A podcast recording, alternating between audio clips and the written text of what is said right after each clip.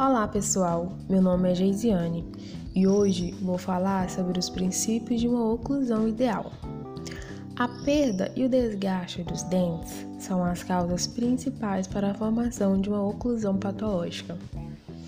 Os efeitos da perda dentária são indesejáveis e implicam em alteração do equilíbrio de todo o sistema estomatognático. Uma vez que as condições de equilíbrio deixam de existir, um quadro patológico se instala.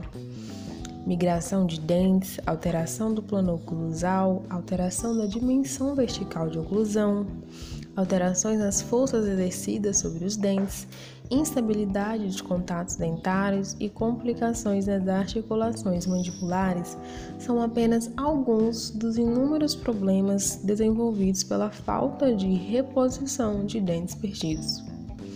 A reabilitação oral é capaz de devolver ao paciente a função mastigatória, dimensão vertical adequada e estética dentária.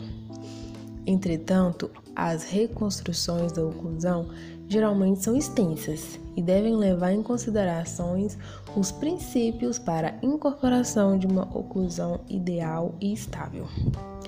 As seguintes condições parecem ser as menos patogênicas para maior número de pacientes durante o período mais longo. Quando a boca fecha, os côndilos estão na sua posição mais supero-anterior, apoiados nas vertentes posteriores das eminências articulares com os discos interpostos apropriadamente. Nesta posição, existem contatos homogêneos e simultâneos de todos os dentes posteriores. Os dentes anteriores também contatam, porém mais suavemente do que os dentes posteriores. Todos os contatos dentários exercem carga axial a partir das forças oclusais. Quando a mandíbula realiza movimentos laterotrusivos, as guias adequadas do lado laterotrusivo de trabalho estão presentes para desocluir o lado médio-otrusivo. A guia mais desejável é fornecida pelos caninos, a guia canina.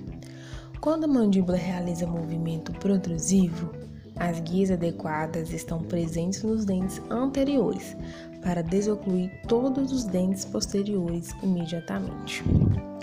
Na posição de cabeça ereta e na posição alerta de alimentação, os contatos dentários posteriores são mais fortes do que os contatos dentários anteriores. E a dimensão vertical de oclusão adequada é aquela que permite a relação maxilomandibular onde os dentes se contatam e apresentam altura e posição adequada, sem relato de desconforto nos músculos e nas ATMs. Os princípios de oclusão são de extrema importância para a prática odontológica, pois o sucesso dos tratamentos depende muito da eficiência do cirurgião dentista em analisar corretamente os critérios de uma boa oclusão. Esse foi o podcast dessa semana. Espero que tenham gostado e obrigada a todos pela atenção. Aguardo vocês na próxima semana, às 8 horas. Até mais!